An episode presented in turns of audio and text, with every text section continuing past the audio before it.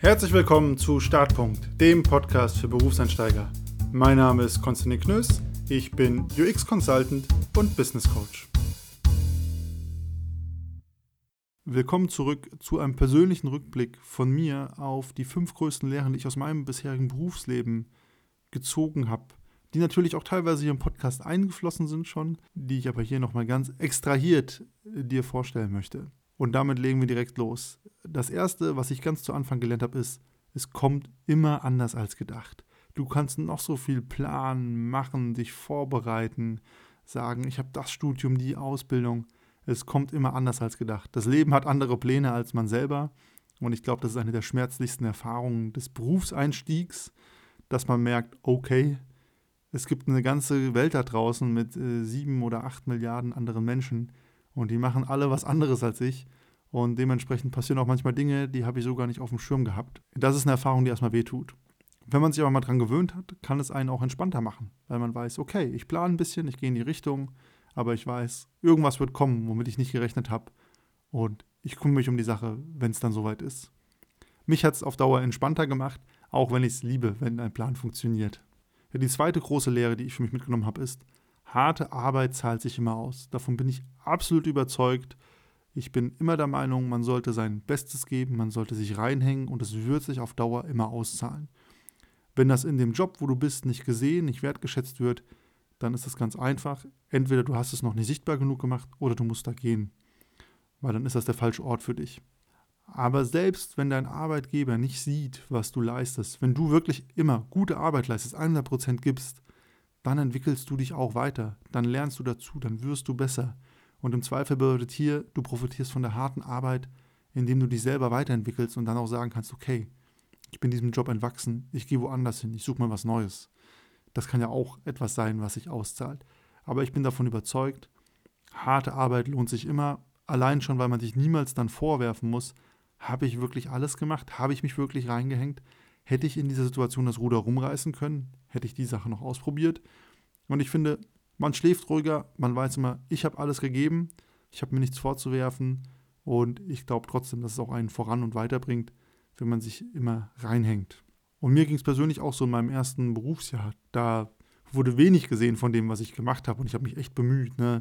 Bücher gelesen ohne Ende, ähm, ja, noch nebenher, neben der Arbeit probiert, so, ja, mir selber Aufgaben gestellt, die ich gemacht habe, um versuchen, noch besser zu werden in dem, was ich dann auf der Arbeit machen musste. Ähm, ich war auf Konferenzen, auf Fortbildungen, Webinare. Ich habe echt viel gemacht, einfach um mich auf Stand zu bringen. Habe viel versucht, auch von den Kollegen mitzunehmen. Das hat dann niemand gesehen. Ähm, ich war in einer ungünstigen Position. Ich habe dann auch gekündigt. Und ich habe dann gemerkt, aber im zweiten Job, wo ich war, okay, krass, das, was ich hier an Zeit investiert habe und auch ein bisschen an Schweiß und Tränen, das hat sich im nächsten Job extremst gelohnt, einfach weil ich da plötzlich glänzen konnte mit der ganzen Grundlagenarbeit, die ich geschaffen hatte und mit dem Know-how und der Kompetenz, die ich aufgebaut hatte. Von daher, harte Arbeit zahlt sich immer aus. Die dritte Lehre, die ich für mich rausgezogen habe und die überrascht mich immer wieder, aber sie stimmt auch mal wieder, ist, wer nicht fragt, bleibt dumm. Also, wer einfach hinnimmt, was einem Leute erzählen, das gilt fürs Leben wie für die Arbeit, der wird häufig angeschmiert werden, weil viele Leute auch einfach Schwachsinn erzählen und das bleibt unwidersprochen, weil niemals jemand nachfragt oder hinterfragt. Und du kannst dir die ganzen großen Entscheidungskatastrophen angucken, von denen es Podcasts gibt, äh, sei das sowas wie der Bau des Berliner Flughafens oder sonst was. Da haben Leute Dinge behauptet und niemand hat mal gefragt, stimmt das so oder macht das Sinn oder kann mir das mal jemand im Detail erklären? Weil alle ja sich zu fein sind oder Angst haben, irgendwie dumm zu wirken. Und deswegen, es macht immer Sinn, alles zu hinterfragen oder auch nachzufragen, wenn man etwas nicht versteht und nicht weiß. Und nicht in einer Annahmenwelt zu fahren, sondern nachfragen. Wer nicht fragt, bleibt dumm.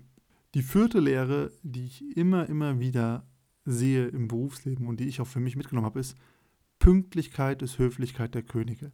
Es gibt so extrem viele Leute, die sind immer zu spät. Und eigentlich kann man nur sagen, es kommt immer uncool. Manchmal sagen es die Leute nicht, aber es macht einen Unterschied. Wer immer pünktlich ist, das kommt gut an. Bei Pünktlichkeit, da kann man glänzen, ohne was für zu tun. Man fällt immer positiv auf und man muss dafür nichts können. Es ist eigentlich was ganz Einfaches und es ist ein kleines Zeichen des Respekts, für, dass man gegenüber allen anderen, dass man deren Zeit auch wertschätzt, genauso wie die eigene. Und deswegen, Pünktlichkeit ist Höflichkeit der Könige, lohnt sich auch im privaten Bereich sehr. Habe ich immer wieder gesehen. Und ich habe immer wieder gesehen, Leute, die chronisch unpünktlich sind, gerade Vorgesetzte, klar, die haben manchmal viel zu tun, aber auch der Umgang mit der eigenen Pünktlichkeit oder Unpünktlichkeit ist immer wieder spannend. Also erwartet quasi jemand immer, dass auf ihn oder sie gewartet wird, weil ist halt Chef. Oder bemüht sich auch ein Vorgesetzter immer pünktlich zu sein, weil er weiß, hey, die Zeit meiner Angestellten ist genauso wichtig. Also, da kann man auch viel rauslesen, wie sich Leute in der Pünktlichkeit verhalten. Muss man nicht überinterpretieren, aber ist auf jeden Fall auch ein Faktor. Ah, für dich selber lohnt sich immer pünktlich zu sein. Und die letzte Lehre, die ich immer wieder für mich auch entdeckt habe, gerade in den ersten Jahren, ist, machen ist besser als wissen. Es ist super cool, geiles Theoriewissen zu haben, alle Bücher zum Thema gelesen zu haben, auf Konferenzen geil mit Leuten sich zu unterhalten. Aber wer sein Wissen nicht auf die Straße bringt, der, ja, performt nicht. Also der liefert ja nichts. Und das ist die einzige Währung, die zählt in der Businesswelt, so hart das ist. Also wer immer nur in Theorien und Gedanken schwelgt, der gehört wahrscheinlich besser an die Uni oder in die Wissenschaft. Aber in einem Business kann das so nicht klappen ist es immer besser, was zu machen, ein Ergebnis zu liefern, im Zweifel auch mit einem Ergebnis auf die Schnauze zu fallen und dann zu sagen, okay, ich lerne daraus, ich mache es jetzt besser, als in Gedanken zu verharren und darüber nachzudenken, wie es wohl theoretisch sich ausspielen könnte. Und für die eigene Karriere macht es auch einen Unterschied, denn die Leute, die Lösungen produzieren, gegebenenfalls auch iterativ, das heißt, die eine Lösung liefern, die funktioniert vielleicht nur zu 70 Prozent, danach bessern und dann wird es 80 Prozent, die sind beliebter als Leute, die zwar sehr genau Probleme erklären können, aber niemals dabei helfen, sie zu lösen. Und das ist ein Riesenunterschied. Deswegen, machen ist immer besser als wissen.